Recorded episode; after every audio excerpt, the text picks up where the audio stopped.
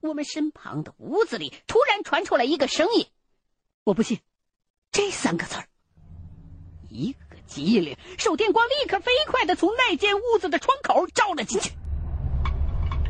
但是，黑漆漆的屋子里，除了些凌乱的杂物之外，没有一个人。我一咬牙，冲了进去，在那堆杂物里边乱爬，翻遍墙根和暗角，想找出藏在屋子里的那个人。没有结果，屋子里被我这么一番折腾，搞得是尘土飞扬。我咳嗽着走出来，一抬头，这才注意到武建超竟然一直站在那儿没动，正发呆呢。我过去拍了拍他，你发什么愣呢？他像是刚刚回过神儿，看见我站在面前，竟然立刻后退了一步。大学生。你可别逗我，我，我，我逗你什么了？武建超却深深的看了我一眼，又扭头看了看那间屋子，咽了口唾沫，这才问道：“我怎么听着，刚才说话的，倒像是你的声？”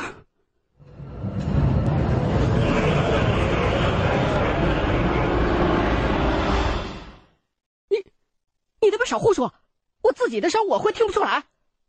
吴建超极为认真的回答道：“真是你的声，我胡说干什么？要不你再说一遍，让我听听。”他信誓旦旦的样子，把我说的心里头直发毛。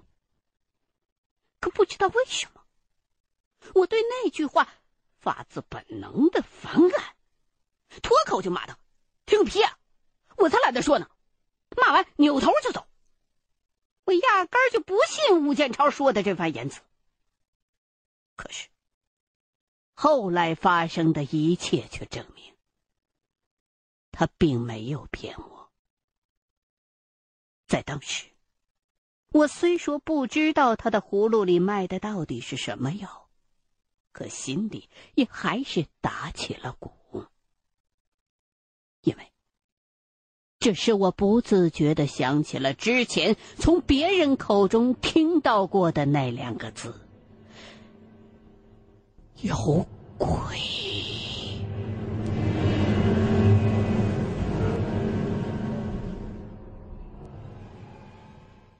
我不再理会吴金超，落荒而逃一般的头也不回的往前走。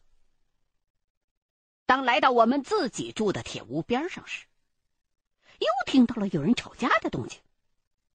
我一步迈进屋，看到王老爷子和赵胜利竟然正拉拉扯扯的扭在一处。我用力的咳了一声，他们俩一看是我，马上就分开了。你们这是干什么呢？他们俩却同时摇头，说：“没干嘛。”老爷子的表情还算自然，赵胜利却明显心神不定，眼神乱飘。我心说：今天到底怎么了？一个个都这么不正常。正要接着往下问，却听到武建超在外头喊人，声音很急。我连忙转身跑出屋去，只见武建超双手托着个人。那个人满身的脏水和污泥。武建超说：“刚才他看见这人一瘸一拐的往这边走，摔到泥坑里边就站不起来了。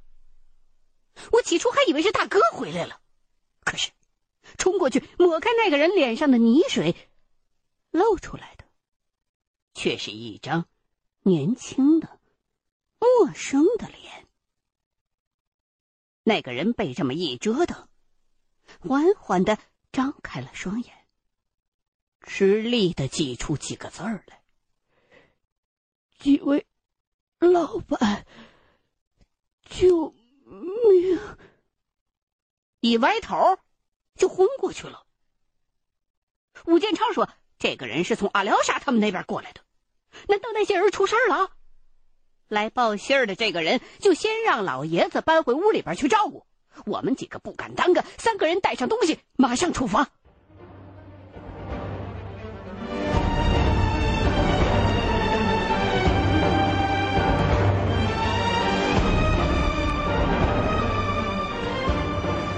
举着火把和手电，刚刚穿过树林，就看到了一幕触目惊心的场景。阿廖沙营地旁的一棵大树被连根拔起，几顶帐篷和窝棚七零八落的全都散开了，周围横七竖八的躺着十几个人，地面上的土。像是被犁过一般，全都拱起来，甚至翻了开来。附近的树上，还有几簇没有熄灭的小火头子在燃烧。修罗地狱一般的惨景，让我们马上意识到，恐怕这里遭了雷击了。吴建超和我立刻冲过去，挨个翻看那些躺在地上的人，大多都不成了。雷击而死的人，并不是像我以前想象的那种浑身焦黑、烤熟了的样子，烧伤只在体表的一小部分，但是在电流强大的机械效应下。人的衣服会片片粉碎，皮肉则像是被撕裂似的绽开，分外的可怖。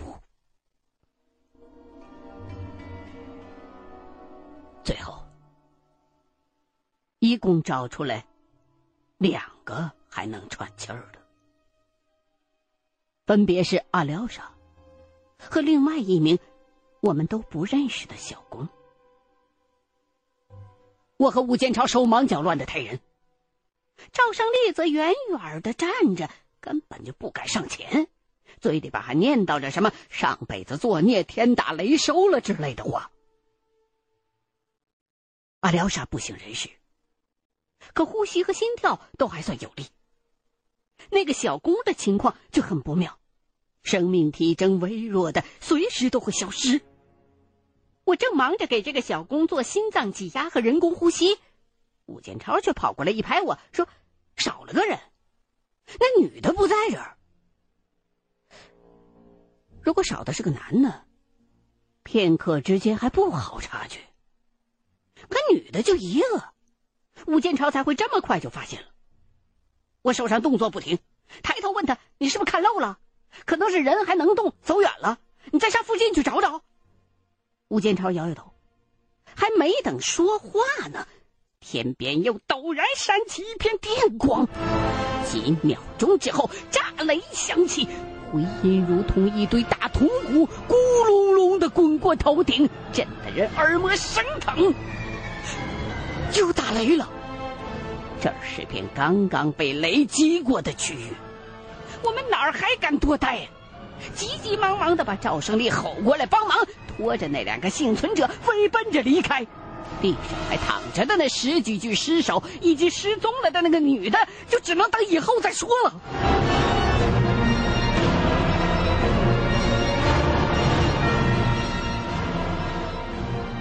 两名伤员被我们一路抬回了铁屋，一道道闪电也撕开漆黑的夜幕，再次呼啸而来。天空当中犹如闪耀着十几轮太阳一般，照得人睁不开眼。这时候，最先来报信儿的那个年轻人已经醒了，和老王头他们一块儿给阿廖沙又是掐人中，又是推拿，又是灌水，而我则不停的给那个小工做着心脏按摩。可不知是手法不对。还是来的太晚了。这个人的心跳越来越微弱，最后完全消失了。我还不想放弃，吴建超走过来摸了摸这个人的脖子，然后拽住了我，说：“人已经走了，你别费力气了。”我不听，我还在继续。吴建超一下子把我搬到一边，指指自己的脑袋：“你先顾着活人行不行啊？”吴建超的伤口其实一直在流血，包扎之后也只是强撑着，现在可能真是有点顶不住了。我闭上眼，长叹了一声，然后叫他坐好，招呼别人过来帮忙照着亮。轻手轻脚的解开了缠着他头上伤口的布条。吴建超半拉脑袋血乎乎的，头发都粘在了一块儿，有的还和那块掀起来的头皮搅在了一处，乱糟糟的，惨不忍睹。赵胜利见血犯晕，丝丝的直抽凉气儿，惊问：“这咋弄成这样呢？”吴建超疼得眼角直抽抽，可是很是硬气，咬着牙答了赵胜利俩字儿：“阿雄。”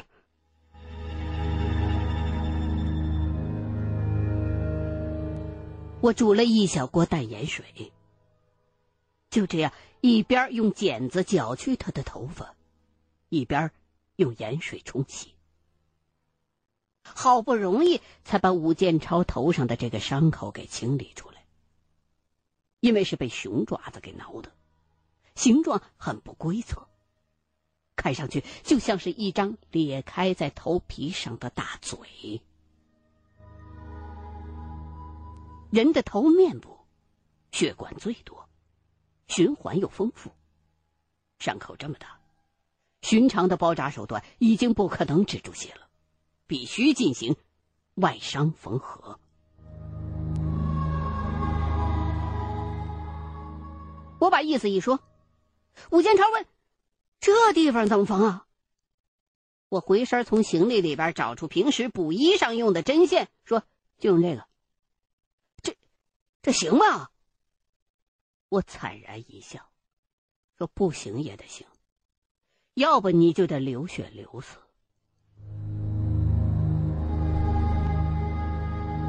我学的是兽医，只在实验室里用兔子练过一次外伤缝合。可是现在除了我，没有别人了，只能硬着头皮上。正规的医用缝合针都是弯弯的，我就挑了一根最大号的缝衣针，用火烤软之后，掰出个角度来，再放进冷水里淬硬，然后。把连针带线泡在酒里头，就算是消了毒了。接着，又准备好纱布，没有麻药。我怕武建超吃不住疼，就叫赵胜利和老爷子过来，一边一个把他给摁住。武建超却一把把他们俩给推开了，我：“没问题。”我郑重的提醒他说：“我可手潮，你到时候千万别乱动。”武建超点点头，灌了一口酒，俩手一撑，脖子一梗，一闭眼，你你来吧。我深吸了一口气，眯着双眼，一咬牙，一针就穿过了吴建超的头皮，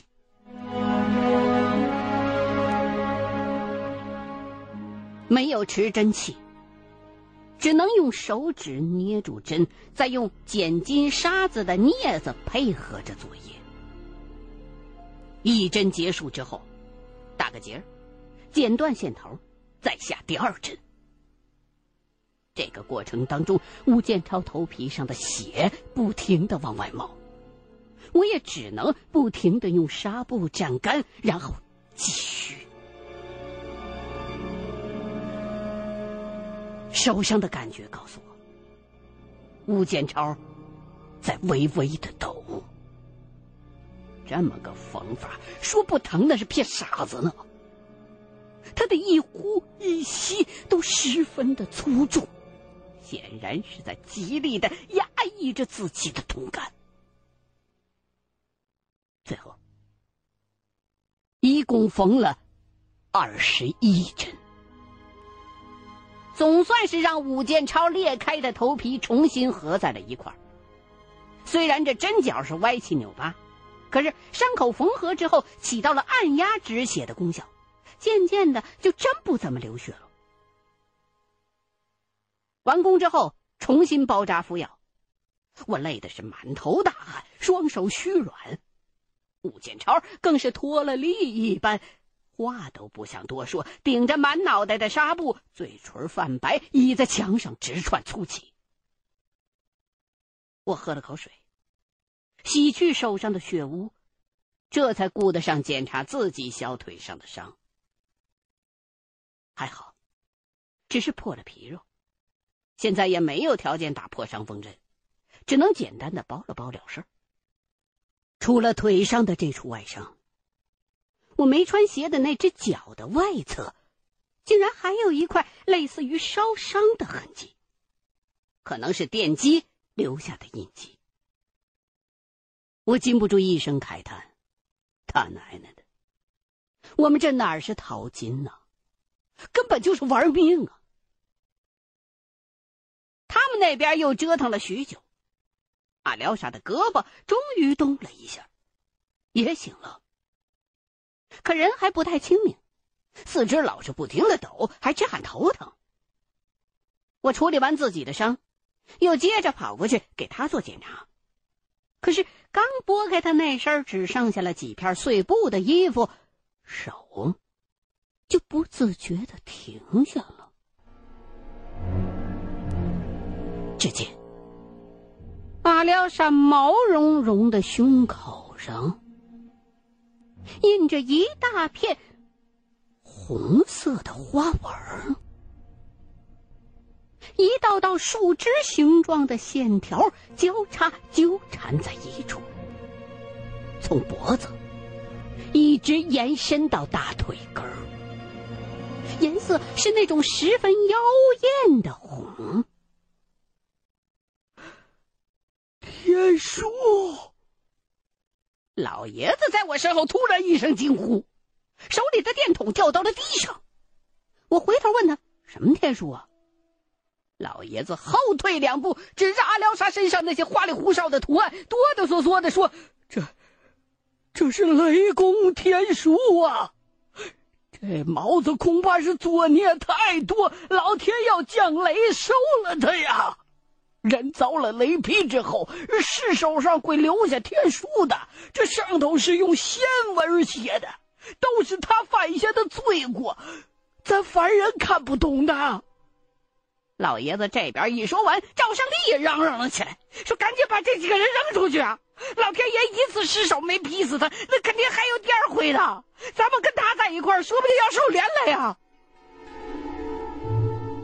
那报信儿的年轻人本来精神就很萎顿，可是，一听这个，立刻紧张了起来，爬过来拽住我，俩眼带泪：“这位老板，千万别不管我们的，一个雷下来，十几个人全没了，就剩我们俩了，就剩我们俩了，这深山老林的，我们怎么办呢？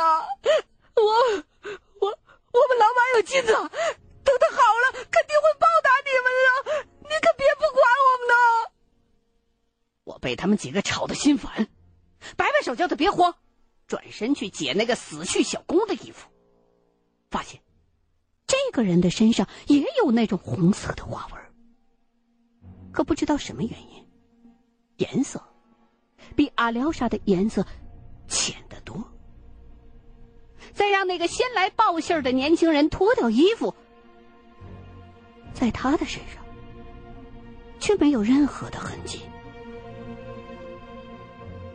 我本来不信鬼神，虽说这两天的事儿让我这个信念有点动摇，可见死不救的事儿我还是做不出来的。当下也不去理会赵胜利的聒噪，继续给阿廖沙做检查。把他全身的骨头都摸完一遍之后，觉得没有太大的损伤。只不过在他左腿上发现了一些灰白色的肿块，似乎是电烙伤。就用盐水给他洗了一下，然后包扎上药，至于内脏会不会有问题，人能恢复到什么程度，凭现在这样的烂条件，就只能一切听天由命了。那个年轻人的状况，似乎也不太乐观。除了刚才激动了那么一阵，人一直很萎靡。我问他怎么样，他说头晕，全身没劲儿。我也只能告诉他多休息休息就好。闲聊了两句，才知道他是青海人，叫杨耀武。那个年代的中国人名都带有时代的烙印，一听说这孩子叫耀武，就知道这是文革时候出生的。我就问他：“你十几了？”他说：“我十七。”我一听，不由得暗暗摇头，心说：“比我还小六岁呢，这还是个小孩呢，就经历了这种惨事儿，这才是造孽呀！”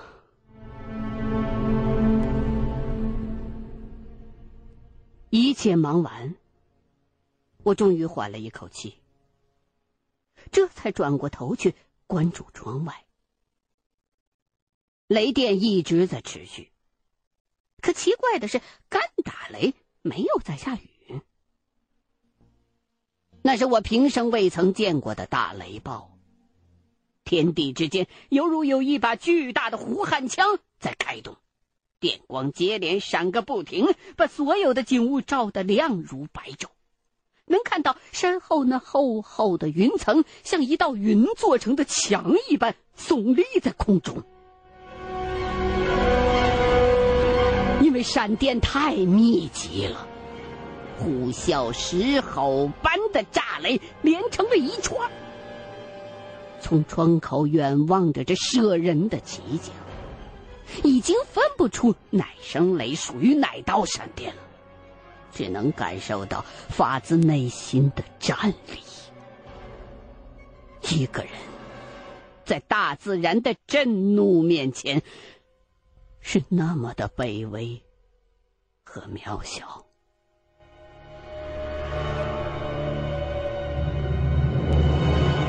从昨天半夜开始，这一天来经历的事儿太多了，我觉得应该把头绪好好的理一理了。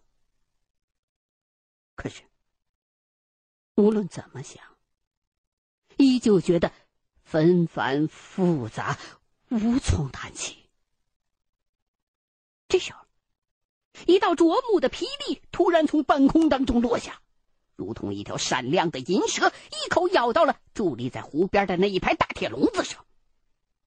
看到这样的场景，我的脑海当中忽然灵光一闪：这儿的雷电这么厉害，如果……由此着手，很多怪事儿似乎就能够有一个合理的解释了。雷电的基本原理就是带电云层的火花放电。这片老金厂地处高山，面向大湖，湖中还会爆发沼气。而这些气体又远比一般的空气容易电离，就是说，这片山上的云更容易催生雷电。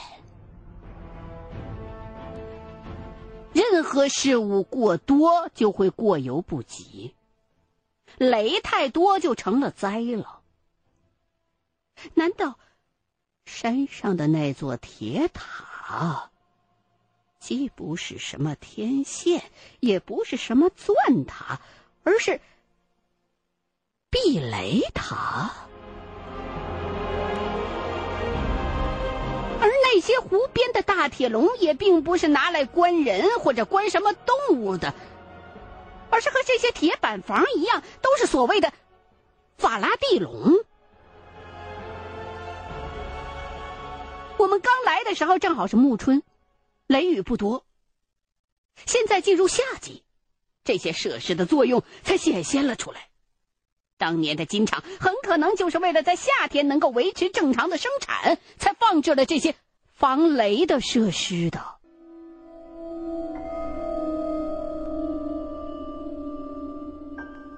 照这个思路想下去我越琢磨越觉得有门儿。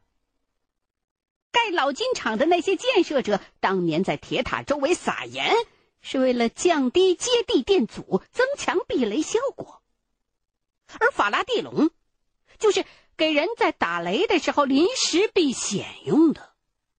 所以，这种铁笼子上还要蒙上一层铁纱网。听说，人民大会堂内部所有的钢筋就是焊接在一块儿的，这就是一个防雷结构。其实，法拉第笼最好做成球形，这样表面形状最均匀，防雷的效果也最好。可是比较费功夫。金厂里这些大铁笼子，修成了长、宽、高都相等的正方体，估计就是退而求其次的选择。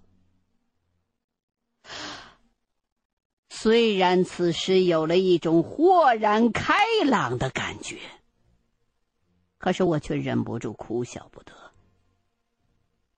假如最后证明事实果真如此的话，那么我们之前考虑来考虑去，竟然全都完全没猜到点子上。就在我打算把这个发现告诉其他人的时候，脑子忽然又转了个弯儿，突然之间心如锤击。阿雄刚把山上的避雷塔推倒，阿廖沙他们的那片营地就遭了雷。难道说，那十几条人命是被我给间接害死的？